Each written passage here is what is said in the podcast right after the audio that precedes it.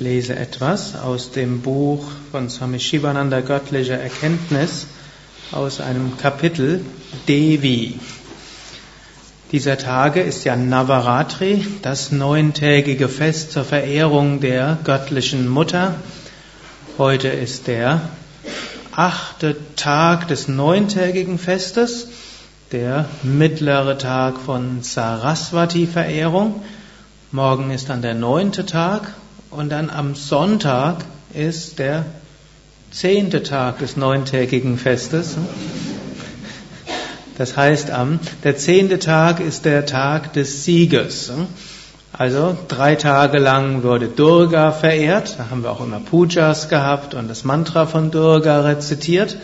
Und das steht für Auflösung aller Negativitäten und auch Enthusiasmus und Energie hineinstecken in das, was wir tun. Dann gab es drei Tage von Verehrung von Lakshmi. Das steht für Herzensöffnung, Liebe, uneigennütziges Dienen, Ansammeln von positiven Eigenschaften, Prana, Energie und alle Fähigkeiten, die wir brauchen, um anderen zu helfen und zu dienen und letztlich auch in unserem spirituellen Weg Fortschritte zu machen. Dann die drei Tage, wo wir jetzt im mittleren Tag sind, die am Schluss kommen, ist Saraswati. Saraswati für wahre Erkenntnis, für Intuition, auch für Künste und dafür, dass wir zum Höchsten kommen wollen. Und dann der zehnte Tag ist dann Vijaya Dashami, der Tag des Sieges, der ist am Sonntag und das ist der Tag, wo es gut ist, in Samadhi einzugehen. Wir haben ja an diesem Wochenende auch ein schweigendes Meditationswochenende. Also es hätte kein besseres Wochenende gerade geben können für ein Meditationsschweigeseminar, denn Saraswati steht in ihrem höchsten Aspekt durchaus auch für Meditation, Erkenntnis, Samadhi. Und der Vijayadashami-Tag ist insbesondere der Tag, der besonders geeignet ist, in Samadhi einzugehen. Wir können das ja probieren. Ansonsten haben wir aber auch am Sonntag ein besonderes Ereignis. Für diejenigen, die wollen, gibt es von halb sechs an eine Puja, ein besonderes Verehrungsritual. Das könnt ihr praktisch zusätzlich zu fast allen anderen Programmen mitmachen.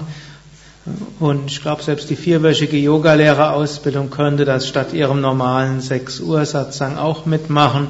Ihr müsst eine halbe Stunde früher aufstehen. Und die zwei Jahresausbildung, die Seminarteilnehmer, muss mal ein bisschen früher aufstehen und dafür habt ihr dann diese besondere Puja als Verehrung, hm, um ganz euch einzustimmen auf diese großartige Schwingung.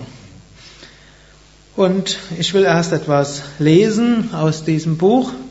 Steht über die aus dem Unterkapitel die Verehrung der göttlichen Mutter.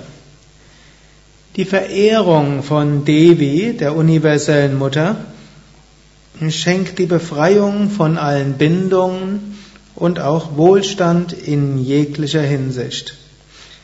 Sie führt zur Erlangung von Selbsterkenntnis.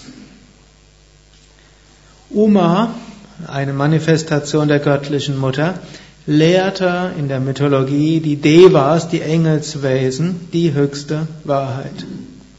Shakti, die göttliche Energie, ist alles. Sie kann alles vollbringen. Sie kann schaffen oder zerstören. Sie kann in Gang setzen oder beenden. Um der Fortführung ihres göttlichen Spieles willen hat sie selbst als Avidyamaya die Wahrheit vor dir verborgen und ich dich an diese Samsara gebunden. Wenn du sie mit aufrichtiger Hingabe verehrst, beseitigst sie als Vidyamaya den Schleier und lässt dich die Wahrheit erkennen.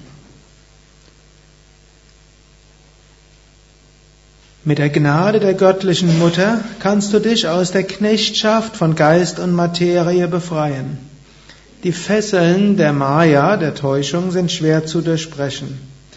Wenn du sie als die große Mutter verehrst, kannst du sehr leicht über Prakriti, das manifeste Universum, hinausgehen durch ihre gütige Gnade und ihren Segen.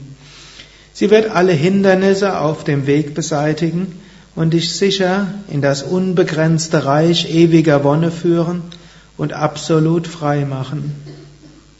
Möge Parashakti, Devi, die universelle göttliche Mutter Jagadamba, euch alle mit Weisheit, Frieden und unsterblicher Wonne segnen.